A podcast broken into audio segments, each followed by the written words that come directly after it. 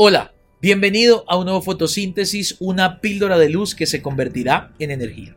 Entramos a nuestro episodio 4, primera semana en donde estamos trabajando nuestra primera sola de la reforma, de las 5 de esta serie, 5 del mes de octubre, sola escritura. Y hemos venido poco a poco enlazando lo que fue este primer principio, el fundamento de la reforma.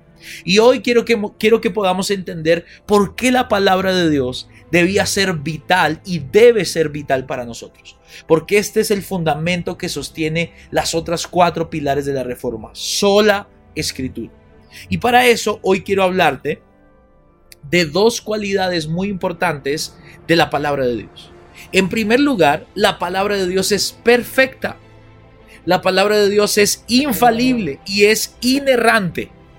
Y esas dos características son claves para los que creemos y confiamos en que la palabra de Dios debe ser en la constitución, el manual, lo que rija nuestras vidas. Cuando hablamos de que la palabra de Dios es perfecta, es que depende no de los hombres que fueron el medio para plasmarla, sino el autor que la inspiró. La palabra de Dios se parece al autor y el autor es perfecto. Dios es perfecto. Lo vimos en una de las series de fotosíntesis, en la serie del perfil de Dios. Una de las características de Dios es que Dios es perfecto. Por lo tanto, todo lo que hace Dios es perfecto. Y si fue Dios el que inspiró la palabra, como lo vimos ayer, la palabra que proviene de Dios es perfecta en sí misma. Ahora, cuando hablamos de perfección, nos referimos a dos características. En primer lugar, es inerrante. ¿Qué significa que la palabra de Dios sea inerrante? Que no contiene errores. Se equivocan las personas que dicen que la palabra de Dios contiene errores. Justamente los libros que contenían errores no se incluyeron en el canon. ¿Por qué?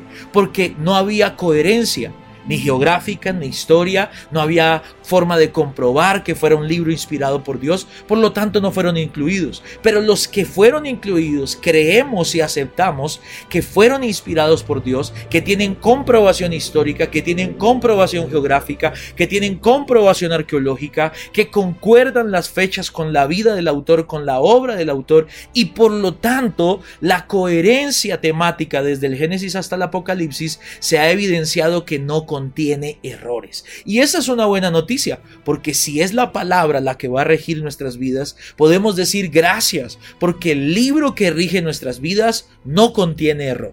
Si vamos a depositar la confianza en un manual de instrucciones, nuestra mayor seguridad debe ser que ese manual no tenga errores para que nuestra vida pueda funcionar bien. Pero en segundo lugar, y es la que más me gusta, es que la Biblia es infalible. La palabra de Dios es infalible. ¿Y qué significa que sea infalible? Mira, esta, mira este contraste. Inerrante que no contiene error. Infalible que no conduce al error.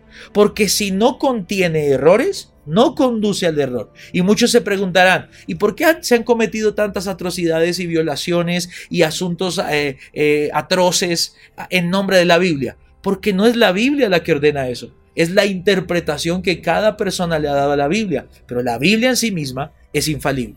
Así que confiamos en un libro infalible e inerrante. Y si nos aferramos a él, ni nos conduce al error, ni va a contener error. Esa fue la píldora de luz del día de hoy. Nos vemos mañana en un nuevo fotosíntesis.